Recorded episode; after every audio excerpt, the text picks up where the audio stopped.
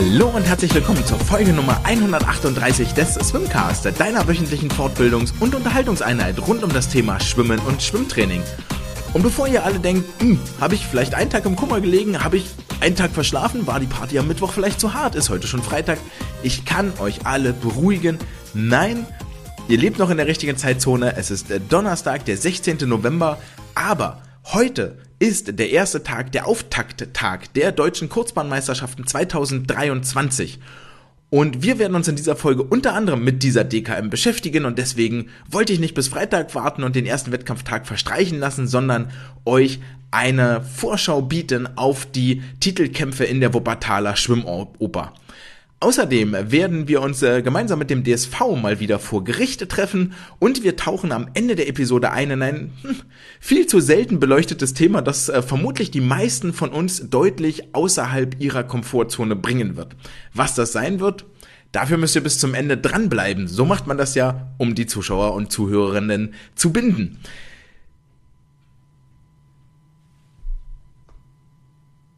Apropos Bindung, die meisten von euch sind schon ziemlich fest mit dem Swimcast verbunden, das zeigen mir zumindest die Einschaltzahlen. Ihr könnt aber neben euren Klicks und Likes und Votes und Kommentaren und Reposts auch eine kleine monetäre äh, Spende hinterlassen, in die virtuelle Badekappe werfen unter paypal.me slash swimcast. Das ist natürlich kein Muss, aber sorgt für mindestens genauso viel Freude wie ein positiver Kommentar oder ein Feedback oder eine E-Mail, die mich erreicht. Vielen, vielen Dank an alle, die das regelmäßig hier tun. Jetzt war es aber auch genug der Vorrede. Wir beginnen mit den News der vergangenen Woche. Wenn wir über die Nachrichten der vergangenen Woche sprechen, dann setzen wir uns einmal in den Zug fahren in die Mitte der Republik, nämlich ans Amtsgericht nach Kassel. Dort hat ein weiteres, nämlich das zweite der drei laufenden Gerichtsverfahren des DSV ein Ende gefunden. Hier geht es in dem äh, Verfahren, ging es, äh, hatte der ehemalige Leistungssportdirektor, ich hoffe, ich sage den äh, Titel jetzt richtig, der ehemalige Leistungssportdirektor Thomas Koschilgen ähm, den DSV verklagt, weil dieser ihn am 1. März 2021 von seiner Arbeit freigestellt hatte. Und während es noch einigermaßen erwartbar war, dass das Verfahren Jan Hempel gegen den DSV mit einem Vergleich enden würde, einfach um eine sehr, sehr lange ähm, Auseinandersetzung äh, zu vermeiden, ist es jetzt hier in diesem Verfahren schon deutlich, deutlich überraschender. Für alle, die ähm, ja, schon wieder vergessen haben, was hier ist. Der 1. März 2021 ist ja schon fast zweieinhalb Jahre ähm, hinter uns liegend. Der DSV hatte Thomas Koschilgen damals freigestellt, unter anderem mit dem Vorwurf, dass dieser Hinweisen auf sexuellen Missbrauch durch Stefan Lotz am Bundesstützpunkt in Würzburg nicht ausreichend nachgegangen ist. Diesen Darstellungen hat Thomas Koschilgen auf diversen Kanälen und Mikrofonen entschieden widersprochen und auch gesagt, dass die Kündigung aus genau aus dem Grunde nämlich nicht ähm, gerechtfertigt wäre ich mutmaße jetzt mal, das hat irgendwann auch der DSV ähm, eingesehen, dass das wohl relativ schwierig werden könnte. Also gab es dann noch einen zweiten Vorwurf, der diese Freistellung rechtfertigen sollte, nämlich, ähm, dass Thomas Koschilgen in seiner Amtszeit unbegründete Förderanträge gestellt hat und sich Gelder erschlichen haben soll. Unter anderem geht es hier nämlich darum, dass er Mittel beantragt hatte für die Tätigkeit von Norbert Warnatsch am Stützpunkt in Magdeburg. Und Norbert Warnatsch hat eine DDR-Vergangenheit, wo er damals einen Rang, den Rang eines Major der Staatssicherheit hatte. Und da gibt es wohl Richtlinien, die dann eine Förderung entsprechend ähm, verbieten, untersagen oder ähm, ähnliches. Allerdings gab es für Warnatsch schon deutlich vor den Amtszeiten von Thomas Koschilgen Förderungen, also war auch dieser Kündigungsgrund ähm, zumindest äh, auf wackeligen Beinen, äh, auf wackelige Beine gestellt. Es gab dann noch einen dritten Kündigungsgrund, der so kurz vor dem ersten Verhandlungstermin, ähm, der im Januar 22 äh, stattfand, vorgebracht wurde, dass dieser vor Gericht gar nicht öffentlich verhandelt werden konnte, weil der so nah an diesem Termin war und der bis heute auch im weitesten Sinne unbekannt ist. Man merkt also, das ist jetzt nicht so ähm, die Traumposition für einen Anwalt, um sich hier richtig sicher zu sein, dass das Verfahren gut für den äh, DSV ausgeht. Und so gab es jetzt einen Vergleich und das ist äh, in der Hinsicht überraschend, weil Thomas Koschilgen noch äh, im Januar 22 gesagt hatte, als sein erster Vergleichsversuch, der vom Gericht angeregt worden war, gescheitert war, zitieren, äh, Thomas Koschilden ließ sich mit den Worten zitieren, mein guter Ruf, meine Reputation ist beschädigt, um das wiederherzustellen, brauche ich ein Urteil, wann immer das kommt. Also es ging ihm hier um deutlich mehr als um finanzielle ähm, Geschichten. Ähm, über welche Summen reden wir hier? Thomas Koschilgens Vertrag war bis auf Ende 2024 datiert. Das heißt also jetzt noch gut ein Jahr bis deutlich über die Olympischen Spiele hinaus. Und da stehen unter anderem Gehaltsweiterzahlungen von 500.000 Euro im Raum, die vom 1. März 21 bis Ende 24 noch geflossen wären. Also das ist zumindest erstmal hier so die erste kleine Hausnummer, um die es, um die es geht, neben ähm, diversen Schadenersatzanforderungen und ähm, vielleicht noch anderen Geschichten, die dort kommen. Jetzt gab es diesen außergerichtlichen Vergleich, dazu hat sich der DSV noch nicht weitergehend geäußert, aber Thomas Koschilgen hat inzwischen bei dem äh, Messenger-Dienst oder bei dem Social-Media-Dienst X ähm, einen Post hinterlassen und äh, spricht dort mit den Worten, es ist gelungen, einen gerichtlichen Vergleich herbeizuführen, der meine juristischen und moralischen Ansprüche miteinander verbindet und meine Integrität wiederherstellt. Der DSV hält an seinen Kündigungsgründen nicht mehr fest. Das scheint hier also ein ganz, ganz wichtiger Punkt zu sein, um den es hauptsächlich ging, dass der DSV die Kündigungsgründe, die vormals vorgebracht wurden, fallen gelassen hat und diese nicht wieder ins Feld führt und damit ähm, mehr oder weniger oder den Ruf von Thomas Koschilgen wieder herstellt. Zahlen, um wie viel, um welchen Vergleich es hier geht und um welche Summe, die finden sich bis heuer nicht. Es dürften wohl aber mehr als die ähm, gerade eben schon kolportierten 500.000 Euro sein, weil, wie gesagt, da kommt mit Sicherheit noch ein bisschen Schmerzensgeld oder ähm, Schadenersatz mit drauf. Den DSV wiederum belasten diese Ausgaben nicht nur hinsichtlich dessen, was auf das Konto von Thomas Koschilden gehen wird, sondern auch, weil natürlich hier Anwälte und Gerichte mit der ganzen Sache befasst waren und auch deren Kosten müssen ja irgendwo abgedeckt werden. Das heißt also, das Haushaltsjahr 2024 wird ein durchaus spannendes und die Mitgliederversammlung, die am 9. Dezember im, ins Haus steht, die dürfte noch ungleich spannender werden. Die Vorteile dieses Vergleichs liegen natürlich auf der Hand. Ja, der DSV hat eine Planungssicherheit, man hat nicht weiter anlaufende Kosten mit ähm, Anwaltskosten und Gerichtsverfahren und aller Logistik, die noch mit dazugehört, dass Leute dort vor Ort fahren müssen. Ähm, und man ist durchaus negative Presse vom Tisch. Also man schluckt jetzt einmal diese Kröte und dann hat sich der Deckel auch gelegt, statt hier noch in unendlichen Verhandlungstagen diverse Sachen auszurollen und ähm, irgendwo kundzutun und der Öffentlichkeit mitzuteilen. Machen wir also einen Haken an das äh, äh, Gerichtsverfahren Nummer zwei von drei und damit ist jetzt bloß noch, in Anführungsstrichen, das Verfahren gegen den ehemaligen Sportdirektor, glaube ich, Lutz Buschko jedenfalls offen. Dort ist ja dann Anfang Januar der nächste Verhandlungstermin. Gucken wir mal, ob da auch noch ein äh, überraschender Vergleich ums Eck kommt oder ob es dort tatsächlich zur Verhandlung kommen wird.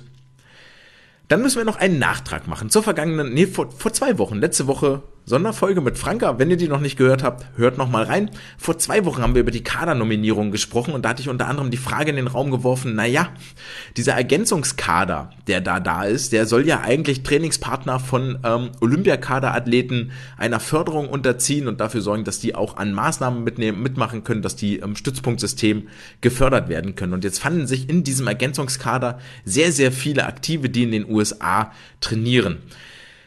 Da können wir jetzt ein bisschen Licht ins Dunkel bringen, denn so ganz ähm, logisch ist das im ersten Moment nicht und ich falle zurück auf die Worte, die ich gesagt habe. Diese Kadernominierung ist auch durchaus etwas Politisches. Wie bereits erwähnt, der Kaderstatus ist Voraussetzung, um vom DOSB, vom Bundesministerium des Innern, vom BMI ähm, Fördergelder zu erhalten. Und je nach Kaderstatus werden andere Maßnahmen gefördert. Das heißt, es spielt durchaus eine Rolle, ob du NK2 bist oder Perspektivkader bist. Je nachdem bekommst du andere finanzielle Zuwendungen. Und jetzt kommt eine erschwerende Sache hinzu. Es gibt eine harte Obergrenze der Kadergröße im DOSB, im Bundesministerium des Innern. Das sollen wohl so 4000 Athleten sein. Und dementsprechend dann auch runtergebrochen auf die Sportverbände. Und der DSV hat damit auch einen Hardcap, was die Kadergröße angeht. Wir können nicht beliebig viele Olympiakader berufen oder Perspektivkader oder NK2 Leute, was bei dieser Vielzahl der Disziplinen natürlich irgendwie fragwürdig ist. Ist ein Thema für einen anderen Tag. Und jetzt ist es so, dass viele der US-Aktiven, die eigentlich Perspektivkader geworden wären, einen Platz blockiert hätten für die Kaderaktiven, die in Deutschland stationiert sind. Und der ähm, Ergänzungskader ist jetzt eher ein DSV-interner Kader, der nicht nach außen ähm, zum DOSB reported wird und dort für ähm, gebundene finanzielle Mittel sorgt. Also sind die US-Aktiven in den Ergänzungskader geschoben worden, damit mehr Plätze im Perspektivkader frei sind, um aktive Schwimmerinnen und Schwimmer, die in Deutschland unterwegs sind, auch fördern zu können. Zum Beispiel Trainingslager, wie jetzt in Erzurum oder ähm, an anderen schönen Orten. Völlig klar, eine Julia Mozinski oder ein Silas Beeth werden nicht aus Tennessee oder Charlotte von der Queen's University in die Türkei ins Trainingslager fliegen. Ja, die haben sich dort, die haben sich für das System in den USA entschieden und haben sich dafür entschieden, dort mit einem Stipendium und mit der Gruppe dort quasi eine andere Art der Förderung für ihre sportliche Leistung in, Kauf, in Anspruch zu nehmen. Ähm, das ist auch kein Disrespect den ähm, Athleten gegenüber, sondern an der Stelle wirklich eine klare politische Entscheidung, um mehr qualifizierten, zukunftsorientierten Athleten in Deutschland Fördermaßnahmen zu ermöglichen weil, wie gesagt, die USA-Aktiven in ihren jeweiligen Colleges entsprechend über Stipendien gefördert werden oder sich selbst aktiv für diesen Weg entschieden haben. Natürlich sind andere USA-Aktive, Rafael Miroslav, Anna Elend zum Beispiel Olympiakader, völlig klar, das ist ja auch am Ende eine, eine, eine Zahl, eine Nummer, die wir nach, ähm, die Eindruck schindet. Je mehr Olympiakader, desto besser, glaube ich, da sind wir uns alle einig. All diese Olympiakader, Perspektivkader, NK2 Kader, oh Gott, doppelt gemoppelt, egal, ähm, werden bei den äh, regelmäßigen Wettkämpfen gemacht und das bringt uns äh, zum äh, Wettkampfrückblick der vergangenen zwei Wochen.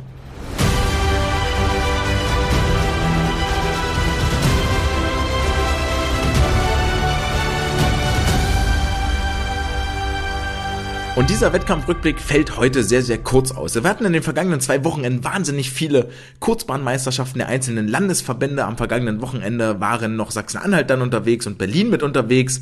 Nach dem Ende des offiziellen Quali-Zeitraums für die DKM. Bisschen merkwürdig, aber jeder macht das so, wie er es für richtig hält. Ähm, damit möchte ich euch jetzt nicht behelligen. Das, glaube ich, schafft wahnsinnig viel Verwirrung, auch wenn dort einiges Gutes durchaus dabei gewesen ist. Aber was wir tun ist, wir werfen einen Blick auf den Swimcast Swim der Woche. Denn nämlich dieser Swimcast Swim der Woche, der geht nach Chemnitz und äh, da möchte ich die virtuelle Medaille oder die Menschen, die Ehrung, ähm, Yara Fay Riefstahl verleihen. Wir haben uns ja noch ähm, vor, vor einigen Wochen darüber unterhalten bei den sächsischen Kurzbahnmeisterschaften. Jara eher eine Sportlerin, zumindest nach Aussage ihres äh, Trainers, die eine ganze Weile braucht, bis sie in die Saison reinkommt, bis sie den Wettkampfrhythmus kriegt, bis sie, bis sie wirklich on top ihres Games ist, am, am oberen Limit ihrer Leistungsfähigkeit, die auch viel Routine braucht und dadurch Sicherheit. Also über viele Wettkämpfe sich eine gewisse Sicherheit erschwimmen will. Schwamm noch bei den sächsischen Kurzbahnmeisterschaften Ende Oktober mit zwölf Starts unterwegs, sechsmal Vorlauf, sechsmal Finale. Das war alles soweit ganz okay im Rahmen und da haben die 100 Delfien schon rausgestochen, weil sie ähm, im Rahmen ihrer Bestzeit unterwegs gewesen ist. Das fand ich schon nennenswert. Eine Woche später, und da sieht man, was so eine Woche ausmachen kann, war der DMSJ-Entscheid in Sachsen auf äh, äh, unterwegs. Und natürlich waren die Chemnitzer mit ihrer ähm, starken 08er, oh, jetzt muss ich lügen, 0809 ist, glaube ich, der, der Doppeljahrgang, ähm, unterwegs. Und da war Yara natürlich auch mit am Start und schwamm hier die 100 Meter Delfin als Startschwimmerin in 1.01.8. Damit war sie sieben Zehntel schneller als in der Vorwoche, damit auch deutlich schneller als ihre bisherige Bestzeit. Ähm, was gar nicht so einfach ist, ja, aus Erzurum wiederzukommen, aus dem Trainingslager, dann direkt die Woche drauf sächsische Großbahnmeisterschaften, wieder Training, die Woche drauf DMSJ. Ähm, und was jetzt noch on top kommt, was für mich sagt, okay, da sollten wir mal hingucken, wie sich die Saison noch entwickelt. Und da kommt noch so ein Meeting in Rotterdam, das eine lange Bahn ist, aber da sollten wir mal hingucken. Ähm, die 100 Delfin dann in der Lagenstaffel, die ja nochmal ein ein Start später sind, als dritte Schwimmerin in 1.01.2, also prinzipiell nochmal etwas schneller als als äh, Startschwimmerin. Ähm, das ist schon ähm, wirklich aller Ehren wert und beeindruckend, was sie hier ins Wasser gelegt hat. Ich setze noch einen drauf, was diese Leistung für mich noch mehr in den Fokus rückt. Denn während in den meisten Landesverbänden dieser DMSJ-Endkampf an zwei Tagen stattfindet, damit man sich mal kurz zwischendurch erholen kann und abend ähm, Burger essen kann mit der Mannschaft, ist es in Sachsen alles ein Tag.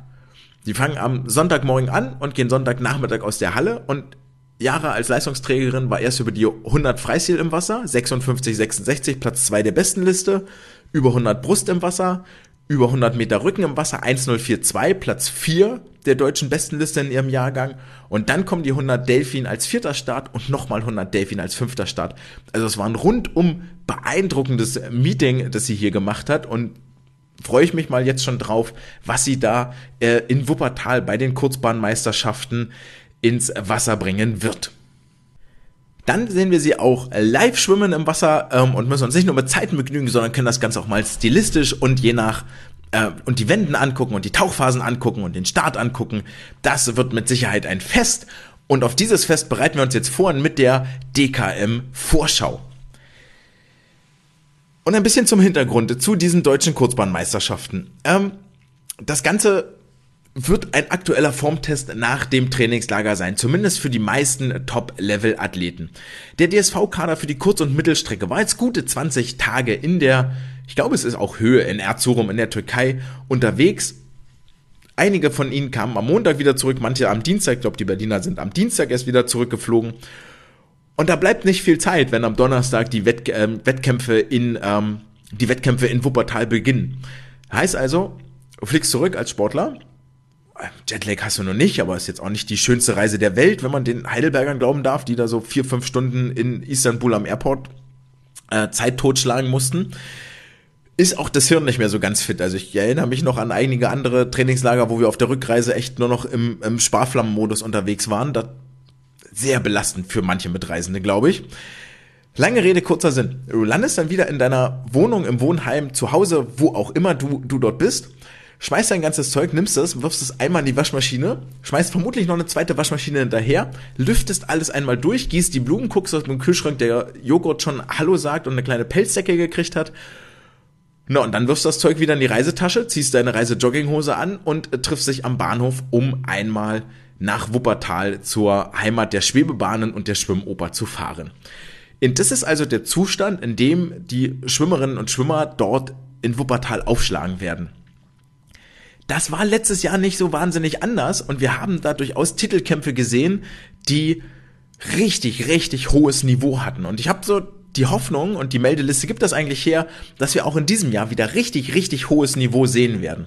Das Ganze nochmal verstärkt mit dadurch, dass wir insgesamt vier Tickets für die Kurzbahn-EM verlosen, hätte ich jetzt bald gesagt, aber dass sich die Schwimmerinnen und Schwimmer vier Tickets für die Kurzbahn-EM in Ottopeni Anfang Dezember erschwimmen können. Und jetzt kriegt man die Frage, naja, Moment mal, also vier. Woher die Zahl kommt, weiß ich nicht. Ich weiß aber, dass ähm, alle WM-Finalisten, die in Fukuoka ähm, zu den schnellsten nach der Welt gehört haben, also auch die Staffelteilnehmer, sind gefragt worden, ob sie in Ottopeni schwimmen wollen. Und verständlicherweise hat jetzt äh, Raphael Miroslav aus Indiana gesagt und Joscha Seicho aus äh, Australien und Anna Elend aus Texas, Erik Friese aus Florida, so, ach, du ist ein bisschen weit. Otto Peni hat jetzt auch nicht so die Sehenswürdigkeiten und nicht die ähm, gute Partyszene. Nee, komm, lass gut sein so. Wir machen ja unsere Saison und ähm, wir sehen uns Richtung Olympia-Quali. Weiterhin abgesagt haben dann wohl offensichtlich auch äh, Laura Riedemann, ähm, Lukas Mertens, Isabel Gose, Lukas Mazerat die alle den Fokus mit Sicherheit schon Richtung Langbahn richten. Zumindest ist das von äh, Lukas Mazerat äh, so kolportiert worden, dass er in Rotterdam auch mit dabei sein wird. Naja, und dann bleiben insgesamt noch vier Aktive übrig, nämlich Angelina Köhler, Nele Schulze, Ole Braunschweig und Timo Sorgius sind bisher das Quartett, das die Reise nach Rumänien antreten wird. Und diese vier bekommen nochmal im besten Falle eine gleich große Gruppe mit an die Seite gestellt, und dass die Reisegruppe DSV am Ende acht aktive umfassen könnte. Allerdings nur, wenn diese vier Tickets, die hier verlost werden oder erschwommen werden können, auch international konkurrenzfähig sind. Was heißt international konkurrenzfähig für den DSV? Das heißt mehr als 900 World Aquatics Punkte, unabhängig vom Geschlecht. Das ist natürlich ganz schön, könnten also für Frauen oder für Männer werden oder sind wir beim gleichberechtigten Sport.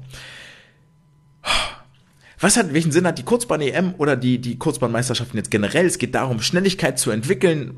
Macht vermutlich auch deutlich, warum ein Lukas Mertens oder eine Isabel Gose ähm, darauf verzichten, für die 200, 400, 800 Graul so mittelgut mit den Wänden und Tauchphasen wird jetzt nicht der leistungsentscheidende Faktor sein.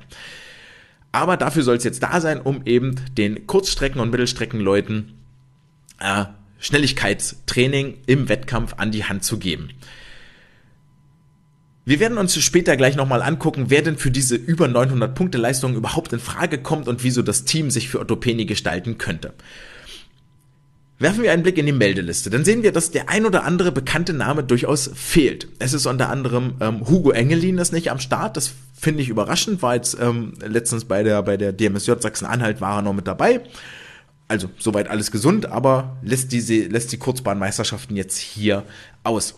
Dann fehlt Melvin Immodu wo wir uns natürlich immer auf das Duell gegen Lukas freuen. Ähm, er hatte gesagt mir gegenüber, als ich äh, mal nachgefragt habe, dass er aktuell gerade mitten in einem Trainingsblock steckt und eigentlich seinen Trainingsrhythmus nicht unterbrechen will, ähm, sondern sich jetzt hier voll auf die Kurzbahn, äh, auf die auf die Langbahn und damit auch die auf die Olympischen Spiele und die Quali dorthin konzentriert. Ähm, ja, und da jetzt gerade dabei ist, den Umfang aufzubauen und da passt diese Kurzbahnmeisterschaft einfach nicht rein. War nichtsdestotrotz letztes Wochenende bei den Brandenburger Kurzbahnmeisterschaften am Start. Das war ganz okay, was dort zu sehen war. Gleiches gilt ein bisschen in abgeschwächter Form für Maja Werner. Da hatte man natürlich gehofft, dass äh, die Bronzemedaillengewinnerin über die 200 Meter Rücken vom letzten Jahr hier auch wieder ihre Kraul- und Rückenvielseitigkeiten unter Beweis stellt. Aber sie wird nur einmal die äh, Schwimmhalle betreten und auf den Startblock steigen, nämlich für die 400 Meter Freistil führt dafür ein ähnliches Argument an wie äh, Melvin. Trainingsrhythmus nicht stören, vor allem jetzt auch, weil sie frisch aus dem Trainingslager gekommen ist und in den letzten Jahren wohl die Erfahrung gesammelt hat, hm, so richtig gut ist das nicht, dann auf die Kurzbahn und ins, äh, ins Wettkampfgeschehen einzusteigen. Wir fokussieren uns auf das Langbahntraining und auf die Wettbewerbe in Rotterdam. Und wir werden auf die 400 Freistil aber gleich nochmal zu sprechen kommen, denn das wird ein richtig, richtig gutes Rennen. Das war jetzt möglicherweise ein etwas länglicher Prolog, bis wir wirklich zu den Wettbewerben kommen, aber das kennt ihr ja und dafür seid ihr doch da, ja, um mit meiner Stimme einzuschlafen oder euch unterhalten zu fühlen. Welch vier Tage geht der Wettbewerb? Wer keinen dieser Wettkampftage verpassen muss, der muss relativ tief ins Portemonnaie greifen, denn die Dauerkarte für alle vier Tage kostet 50 Euro. Das ist jetzt nicht so richtig günstig, aber es könnte tatsächlich jeden Cent wert sein. Und warum, das klären wir jetzt. Wir gucken uns mal die einzelnen Wettkampftage an und äh, holen uns äh, für jeden Tag drei, Schrägstrich, vier Duelle raus, auf, auf die wir uns wirklich freuen können und wofür sich nicht nur das Hinfahren vor Ort lohnt, wenn ihr in der Nähe seid, unbedingt tun. War, wie gesagt, eine richtig gute Veranstaltung letztes Jahr, sondern auch den Livestream einschalten. Und es geht am Donnerstag mit zwei richtigen Knallern los. Und ja, ich kriege keine, kein Geld dafür, dass ich hier jetzt äh, Werbung mache für den Wettkampf. Vielleicht sollte ich. Aber es ist halt einfach so. Gucken wir uns an, es geht Donnerstag los mit den 200 Delfin. Ist jetzt nicht unbedingt die Lieblingsstrecke von den meisten, aber wenn vermutlich, also im Vorlauf sind sowohl Angelina Köhler als auch Alina Bajevic für diese Strecke gemeldet. Und ich hoffe inständig, dass beide antreten, ins Finale schwimmen und wir dann sehen, okay, wer von beiden hat denn hier die Nase vorn? Wie gut ist eigentlich der Backend-Speed von Angelina Köhler, die über die 100 Meter zu den absolut schnellsten weltweit auf der, auf der letzten Bahn gehört? Nicht umsonst ist sie auch die deutsche Rekordhalterin auf der Kurzbahn und der Langbahn über die 100 Meter. Aber auf der anderen Seite nicht umsonst ist Alina letztes Jahr ähm, Meisterin geworden in der offenen Klasse über diese Strecke. Und diese zwei Minuten elf, die stehen da bei ihr auch noch in der Meldeliste. Das müsste die Zeit vom letzten Jahr sein. Angie ist mit einer 209 gemeldet, schwimmt die 200 Delfin jetzt aber wahnsinnig selten. Das könnte ein richtig, richtig schönes Duell werden, das wir hier sehen. Gleiches gilt für die Männerriege, nämlich direkt danach starten die 200 Meter Delfin der Männer mit einem gewissen Chet Leclos, mit einem David Thomasberger und mit einem Ramon Klenz. Und das sind jetzt zum einen überhaupt keine unbekannten Namen, sondern schon welche, die jeder für sich mal so richtig einen raushauen können. Das ist exakt das Podium von 2022, das sich hier auf dem Startblock auf der Startbrücke wieder trifft. Chet hatte damals gewonnen, die Goldmedaille. David Thomasberger musste mit Bronze wieder nach Hause fahren, hält dafür aber den deutschen Rekord auf der Langbahn und Ramon Klenz hatte sich letztes Jahr die Silbermedaille umhängen dürfen über die acht Bahnen Delfin und ist der Vorgänger in den Rekordannalen vor David Thomasberger. Was mehr könnte man jetzt hier verlangen an diesem Donnerstag, als das Duell zu sehen? Und als wäre das nicht schon schön genug, also wären das nicht schon 400 Meter, die absolutes Top-Entertainment bieten, machen wir es doppelt so lang und äh, begrüßen für die 800 Freistil der Frauen Leonie Kuhlmann, Julia Ackermann und Marian Plöger auf hinter den Startblöcken mit dem Blick Richtung Becken. Leonie hat letztes Jahr die Bronzemedaille über die Strecke gewonnen. Julia hat JDM Bronze in diesem Jahr über die 800 Freistil gewonnen und Marian hatte es JDM Silber dieses Jahr über diese Strecke gewonnen. 8 Minuten 30, 8,31, 8,36 die Meldezeiten, also sieht man schon, das ist echt eng beieinander und es ist so das Duell Jägerin versus Gejagte und ich glaube, die Rollen sind da zwischen den dreien überhaupt nicht klar verteilt. Man möchte jetzt meinen, Leonie hat eigentlich mit all ihrer Erfahrung da die Nase vorn, aber man merkt schon, mit Julia und Marian sind da zwei, die von hinten wirklich drücken und Druck aufbauen. Für Leonie geht's hier auch darum, einen absoluten Formtest abzugeben, Selbstsicherheit zu sammeln für die kommende Saison und mit einer guten Zeit zu überzeugen. Und Julia und Marian haben in den letzten zwei Jahren immer mal wieder die Plätze getauscht. Ja, es war vor zwei Jahren Julia, die ganz weit vorweg schwamm und letztes Jahr Marian passieren lassen musste. Auf einmal die Gejagte war und mit dem Druck so ein bisschen ein paar Probleme hatte. Und jetzt sind beide natürlich entsprechend älter geworden, sind inzwischen 16, 17 Jahre alt. Wird man ein bisschen reifer. Und wir dürfen gespannt sein, mit welchen Taktiken und mit welchen Waffen sie sich zurechtlegen, um hier am Ende die Goldmedaille zu gewinnen und zu zeigen, mein Training, das hat bis hierhin am besten gewirkt. Wir haben dann eine Nacht Zeit, uns zu erholen und auszuschlafen. Und dann kommt der Freitag mit den 200 Meter Rücken. Und die 200 Meter Rücken waren letztes Jahr, war eins der Rennen, mit denen ich nicht so richtig happy war. Ähm, es gewann Sonele Öztürk vor ähm, Laura Riedemann und Jennifer Pietrasch. Alles erfahrene Sportlerinnen, die alle ihre Erfolge hatten, die alle im DSV-Dress schon überzeugen konnten und wirklich ihren, ihren Fußabdruck hinterlassen haben. Aber für den ganz großen Wurf hatte das dann nicht mehr gereicht. Und die sind nicht mehr am Start dieses Jahr. Es ist die, die, der Weg frei für die Jugend hier, ähm, ihre Duftmarke zu hinterlassen. Und die Topgesetzte ist Lise Seidel, die letztes Jahr mit der Holzmedaille nach Hause fuhr über diese Strecke. Vierte wurde bei der JDM in diesem Jahr. Siebte gegen Noel Benkler, gegen Linda Roth. Und da ist Lise Seidel mit ihren 17 Jahren schon fast erfahren. Und die Mutti im Feld gegen Noel und Linda, die beide erst mit 15 Jahren hier auf den Startblock steigen. Die drei sind so roundabout eins, anderthalb Sekunden auseinander 200 Rücken, tödliche Strecke auf der Kurzbahn. Irgendwann ist die Luft weg, irgendwann sinken die Beine ab, dann wird die Tauchphase kürzer und es ist spannend zu sehen, wer da am Ende aus den letzten zwei, drei Wänden noch das meiste Tempo mitnehmen wird. Ähnliches gilt für die Männerriege mit Ole Braunschweig gegen Ramon Klenz gegen Christian Diener und Ole ist hier mit von den dreien der absolut schlechteste in den Tauchphasen, aber ich lehne mich mal weit aus dem Fenster und sage, der schnellste Schwimmer. Und genau daher zieht die Kurzbahn ihre Faszination. Ramon und Christian werden versuchen, aus den Wänden ihre Tauchstärken auszuspielen. Christian auch der deutsche Rekordhalter auf der Kurzbahn mit einer 1,48,9. Da ist er im Moment echt weit weg und das wird nicht das Ziel sein, dort ranzukommen. Aber er wird auch nicht mit einer Länge oder zwei Längen Rückstand verlieren wollen. Ole geht als Topgesetzter rein, Ramon als Zweittopgesetzter Christian als Dritter, als Vierter von hinten pirscht sich Cornelius Jahn, der Jahrgang 2003 erst, der mit die Jüngste in diesem Quartett an. 1,59 wird wohl mit der Medaillenvergabe nichts zu tun haben, aber die vordersten drei versprechen auch ein Duell vom Feinsten. Und nachdem wir so viel über die Langstrecken gesprochen haben, kommen wir jetzt zu einem absoluten Kurzstrecken-Schmankerl, nämlich den 50 Meter Delfin der Männer.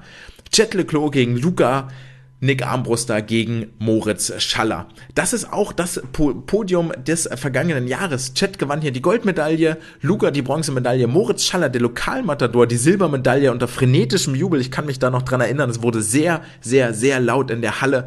Aber Luca hat inzwischen aufgeholt, hält den deutschen Rekord auf der Langbahn und auch das verspricht hier Spannung vom Startsignal bis zum letzten Anschlag. Und wir kommen nicht umhin, meine geheime Liebe hier noch zu ehren. 400 Meter Lagen, egal ob männlich oder weiblich. Ich habe mich jetzt hier für die Frauen entschieden. Kelly Messel gegen Linda Roth. Kelly letztes Jahr DKM Silber. Hinter Zoe Vogelmann vor Noel Benkler. Es war ein reines Heidelberger Podium, das dort ähm, sich versammelt hatte. Linda Roth letztes Jahr schon im Finale über die 400 Meter Lagen, siebte geworden und jetzt hier mit einer 4,45 aus September die äh, Top-Herausforderung von Kelly Messel. Und das wird äh, schon ziemlich, ziemlich interessant, den beiden ja zuzusehen, wie sie ihre jeweiligen Stärken in die Waagschale werfen. Das führt uns zum Samstag. Wir sind zwei Tage jetzt schon ein bisschen heiser geworden, haben vielleicht nicht mehr so die allerbesten Stimmbänder, aber es lohnt sich wirklich, ein paar Hustenbonbons zu lutschen und mal einen Tee mit Honig zu trinken, denn der Samstag verspricht, und verspreche nicht zu viel, wenn ihr Samstagabend noch nichts vorhabt, Macht euch auf den Weg, macht euch auf die Socken. Denn die 100 Meter Rücken der Männer stehen an. Ole Braunschweig gegen Marek Ulrich. Marek gewann das äh, Rennen letztes Jahr, Sieger 22, aber da war Ole überhaupt nicht anwesend. Der war in Wuppertal nicht mit dabei. Und ist jetzt hier eine gute Sekunde schneller gemeldet als Marek. 50,4 versus 51,6. Und für beide geht es am Ende darum, hier, das ist Kurzbahn, das weiß ich. Und das wissen die beiden auch. Und trotzdem wird es darum gehen, in diesem Duell direkt gegeneinander eine erste Duftmarke zu setzen für die kommenden Olympia-Quali-Wettkämpfe im April und wer den Staffelplatz in der 4x100 Meter Lagenstaffel sich erschwimmen wird. Denn da kann nur einer auf den Startblock steigen. Im Einzel können sie beide starten, aber mit der Lagenstaffel, da kann es nur einen Startschwimmer geben und das wird das Duell zwischen den beiden sein. Ein viel, viel größeres Duell gibt's über die 50 Meter Freistil. Angelina Köhler gegen Nina Sandrin-Yazzi, gegen Jessica Felsner, gegen Juliana Dora Bokschka. Das ist genau die Top 4, der Top 4 Einlauf des vergangenen Jahres, die hier wieder unterwegs sein werden. Und Leute, ganz ehrlich, mal so 50 Meter Splash and Dash, Come on, einschalten, angucken, allein die Spannung, wer macht keinen Fehler, wer bringt das perfekte Rennen ins Wasser? Und wer kann hier als Erste die Wand berühren, sollte doch Anregung genug sein. Wir beenden den Nachmittagsabschnitt am Samstag mit einem Duell, auf das wir immer warten, ob wir es wissen oder nicht, aber die 800 Meter Freistil der Männer stehen an und es äh, trifft Sven Schwarz auf Florian Wellbrock. Es trifft der U23 Goldmedaillengewinner auf den deutschen Rekordhalter Flo Florian Wellbrock mit dem ersten Auftritt im Wettkampfbecken seit den Weltmeisterschaften von Fukuoka, die für ihn jetzt nicht so richtig glücklich zu Ende gegangen sind, nach diesem wahnsinnig äh, historisch, es war ein historischer Freiwasserstart, ähm, war es dann im Becken nicht mehr so ganz. Und jetzt hier das erste Mal wieder im Wettkampfbecken, 7,36 die Meldezeit für Sven, 7,43 für Florian. Da würde ich nicht so richtig viel drauf geben. Das ist auf dem Papier ein deutliches Duell, aber das wird sich im Becken ganz, ganz anders abspielen, denn 32 Bahnen nebeneinander herzuschwimmen, ist mental nochmal eine ganz andere Herausforderung, auch wenn es in freundschaftlicher Konkurrenz ist. Du willst ja am Ende, willst du nicht verlieren und willst sagen, hier, da habe ich dich geschlagen und das, das ist eine Sache, die, die, die nimmst du mit. Also das, das kann man sich dann schon immer mal wieder, wenn man sich trifft, vorhalten. Und es folgt der letzte Tag, der auch die längeren Strecken eher wieder im Fokus hat, nämlich die 200 Meter Brust der Frauen, die, ähm, ich glaube, mein heimliches Highlight an diesem Sonntag sein werden. Vielleicht nicht so heimlich, wenn ich sie erzähle. Egal. Bente Fischer tritt an gegen Kelly Messel, gegen Nele Schulze. Nele ist ewig kein Brust mehr geschwommen. Bente hatte eine herausragende Langbahn DM und Kelly war letztes Jahr schon Vierte geworden über diese Strecke. Bente gewann damals den Titel, Nele die Silbermedaille ey Leute, was, was mehr kann es geben, ja? Bei wem wird der Beinschlag am Ende nicht mehr den Vortrieb bringen, den er vorher hatte? Bei wem wird der Tauch zu kurz werden? Wer wird sich vorne nicht mehr richtig lang machen können? Wer hat die meisten Körner auf der letzten Bahn?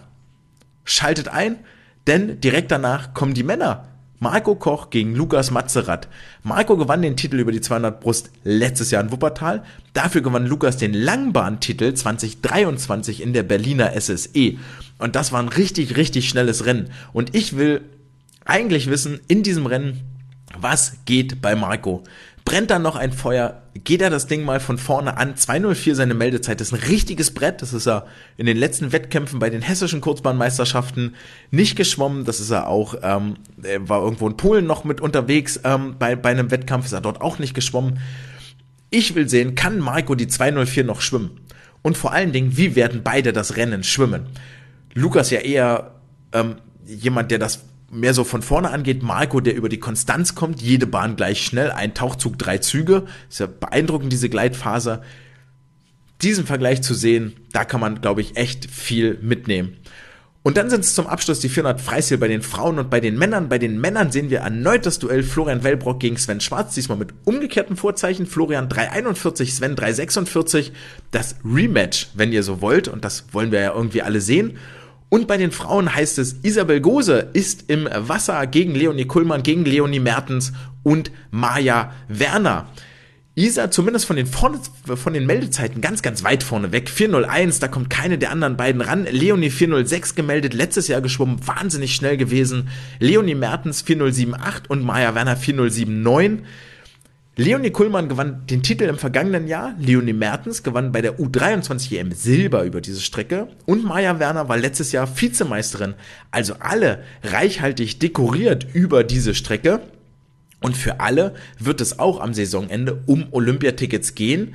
Unter anderem glaube ich schon über die 400 Meter Freistil und auch über die 4x200 Meter Freistilstaffel. Und da haben sie jetzt auch die Chance, hier eine Duftmarke zu setzen. All das, ich betone es gerne nochmal, könnt ihr euch live vor Ort oder im Livestream angucken. Und jetzt beantworten wir die Frage, wer werden denn jetzt die vier sein, die Angie Köhler, Nele Schulze, Timo Sorgius und Ole Braunschweig nach Otto Penny begleiten? Gucken wir uns das an. Isabel Gose wäre jemand, der über 900 Punkte schwimmt, 400 Meter Freistil, hat aber schon verzichtet auf den Start.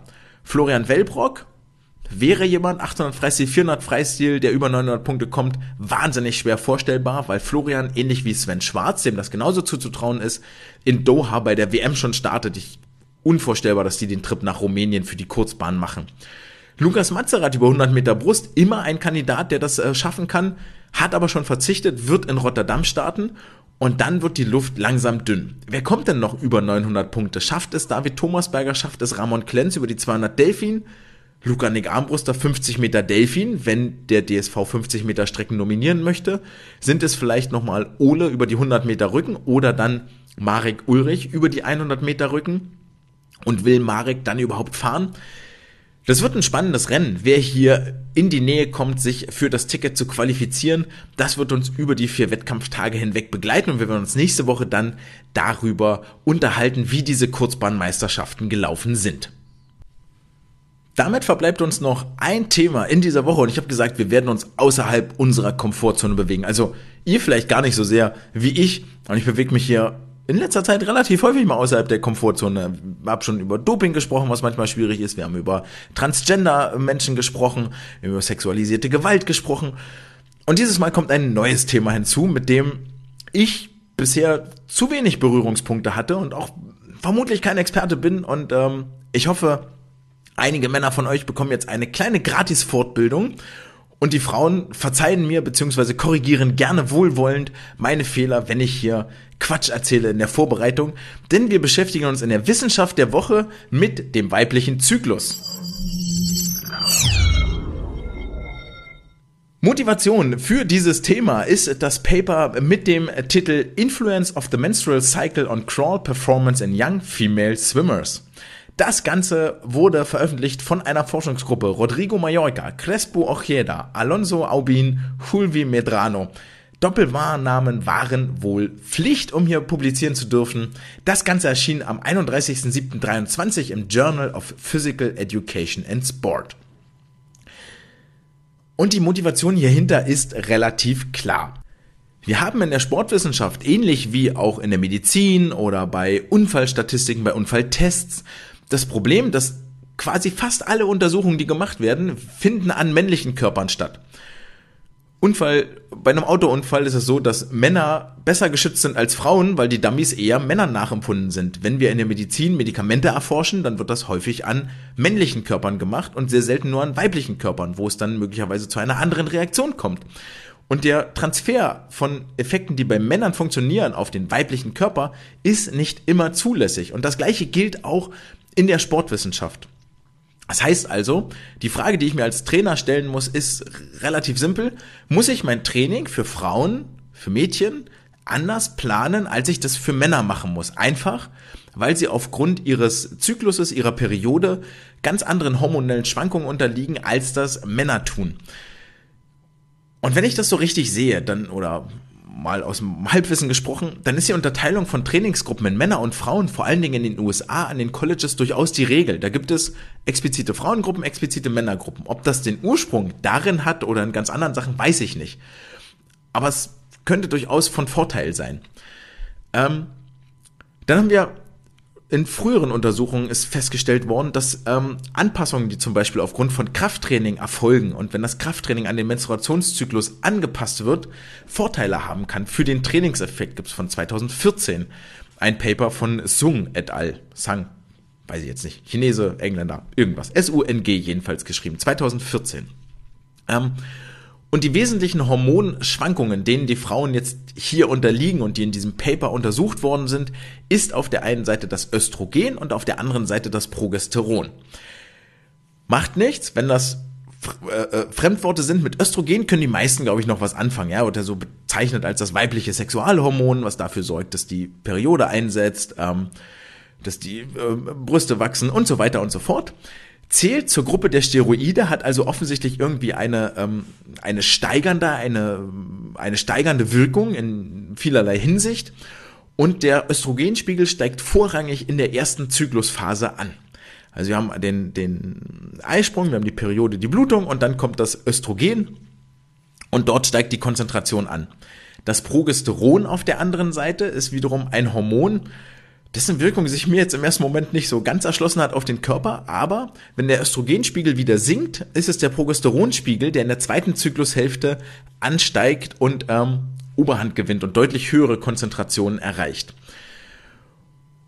Und diese zwei Messzeitpunkte plus einem dritten Messzeitpunkt haben sich die Forschenden jetzt hier zur Hand genommen und haben sich mal angeguckt, welchen Einfluss das hat auf die 50 Meter Freistilleistung.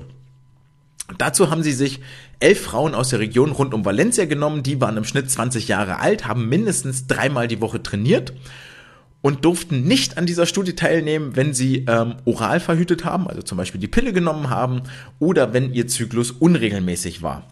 Und insgesamt gab es, wie gerade schon angekündigt, drei Messpunkte. Und hierbei ist der erste Tag definiert als der erste Tag der Menstruation, also wenn die Blutung beginnt. Der SMS-Zeitpunkt war dann am Tag 2, 3 des Zykluses.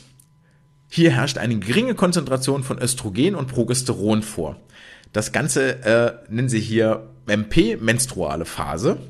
Der zweite Messzeitpunkt war dann am 12., 13. Tag, wenn das Östrogen sehr hoch ist und das Progesteron sehr niedrig. Das ist die follikulare Phase.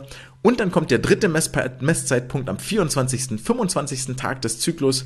Da ist das Östrogen niedrig, das Progesteron hoch und das Ganze wird bezeichnet als luteale Phase. Wie gesagt, wir lernen heute ein bisschen was. Der sportliche Test war dann relativ einfach. Sie sind zweimal 50 Meter Kraul Max geschwommen mit fünf Minuten aktiver Pause dazwischen. Also innerhalb eines Monates gab es drei Messzeitpunkte. An jedem davon wurde zweimal 50 Kraul Max geschwommen, standardisiertes Einschwimmen, 50, fünf Minuten Pause dazwischen.